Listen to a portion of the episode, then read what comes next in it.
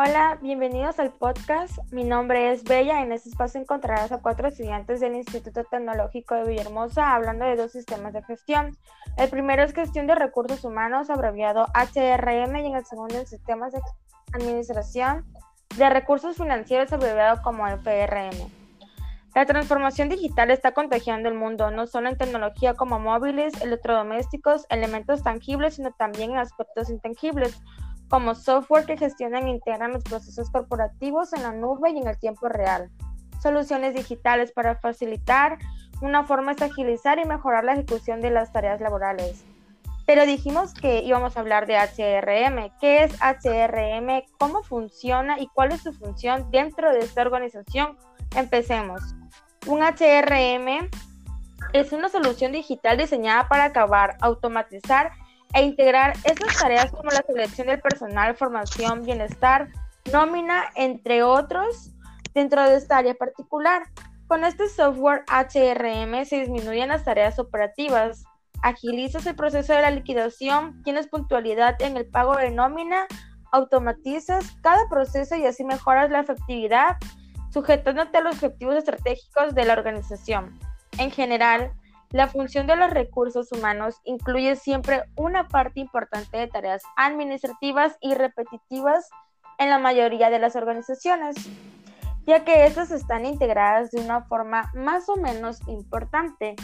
Las operaciones de este establecimiento y pago de remuneraciones tienen una asistencia de sus trabajadores, evaluaciones, contratación, ascensos.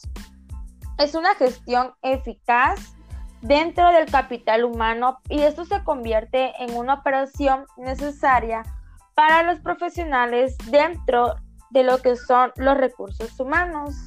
Es una parte fundamental saber esto del HRM y a continuación va a comenzar mi compañera Sandra.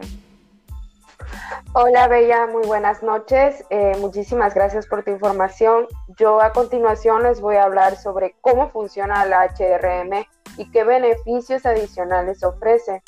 El software HRM consta de los módulos asistencia, recursos humanos y nómina, donde puedes manejar diferentes cajas de comprensión, manejar empleado por centro de costos, ingresar novedades y obtener el histórico de nómina aprendiz escenas y aplica, registrar pagos, bonificaciones, estar al día y en cumplimiento de la normatividad vigente entre muchas actividades más con una interfaz amigable y fácil de utilizar. Los sistemas de administración de recursos humanos HRM son parte de una estrategia entre la gestión de recursos humanos y la tecnología de información. Esto, no, esto combinado con los recursos humanos y en particular sus actividades administrativas con los medios puestos a su disposición por la informática, en particular a las actividades de planificación y tratamiento de datos para integrarlos en, una, en un único sistema de gestión.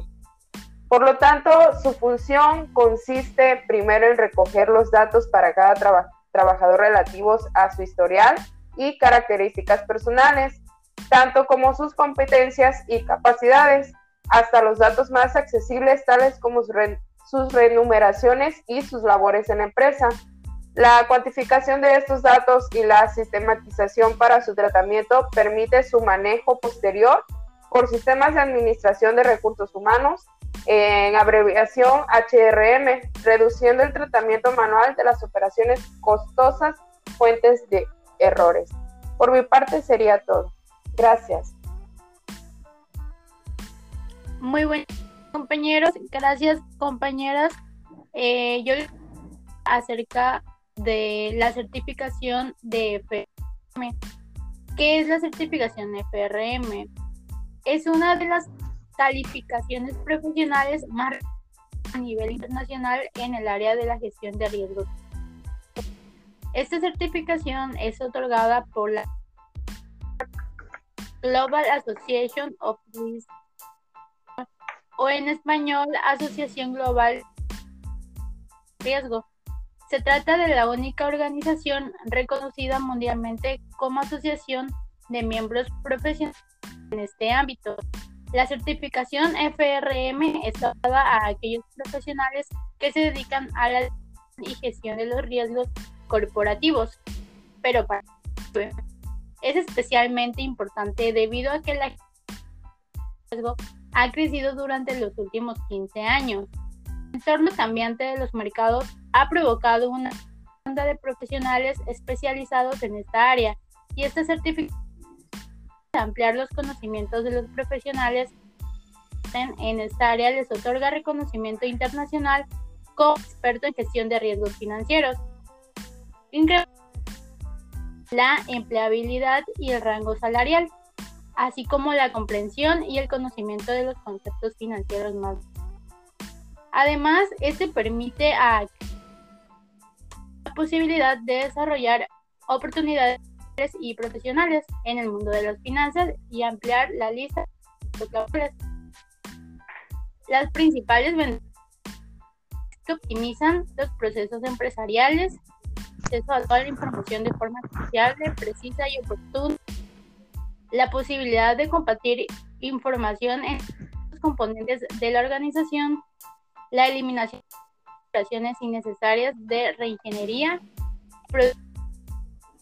controla y administra fácilmente la información en un solo lugar, categoriza los gastos desde una y pronostica los balances.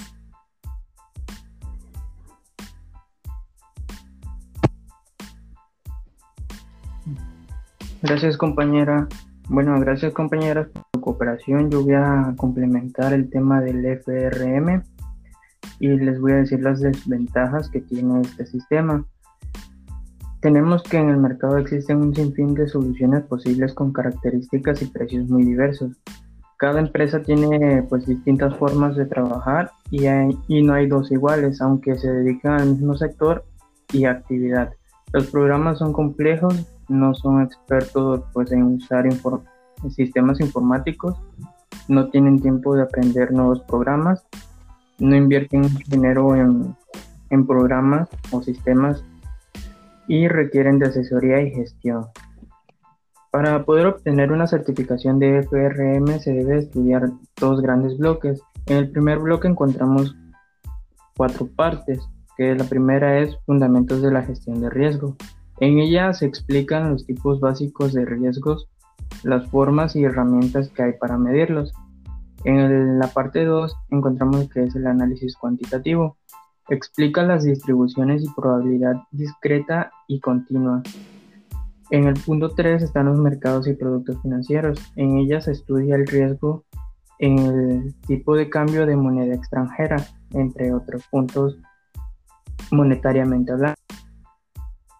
Los modelos y tasas de riesgo es el punto 4 y en esa nos enseña el valor de riesgo y la tasa interna y externa de crédito, tanto, tanto las operaciones de riesgo que hay en ella. En el bloque 2 consta de cinco partes, que es la más extensa. La gestión y la medición de riesgo de mercado, que es el primer punto. En él se estudia el valor de riesgos y otras medidas de riesgo para la prevención de futuros problemas en la empresa. El punto 2 es la gestión y medición de riesgo de crédito. Se estudian las estructuras financieras, las contrataciones del riesgo de crédito, el crédito de derivados y las pérdidas esperadas e inesperadas. En el punto 3 encontramos la gestión operacional e integrada. En ella pues se estudia el cálculo y la aplicación del riesgo ajustada a la rentabilidad del capital. En el punto 4 está la gestión de riesgo de inversión. En ella pues estudia la construcción de carteras y el componente del valor de riesgo. En el punto 5 y el último encontramos los problemas actuales en los mercados financieros. Y pues aquí se estudia el impacto del desarrollo financiero en el riesgo, causas, consecuencias y lecciones aprendidas en las crisis actuales como en la que se está viviendo últimamente. Y con esto concluye el tema de FRM y pues gracias.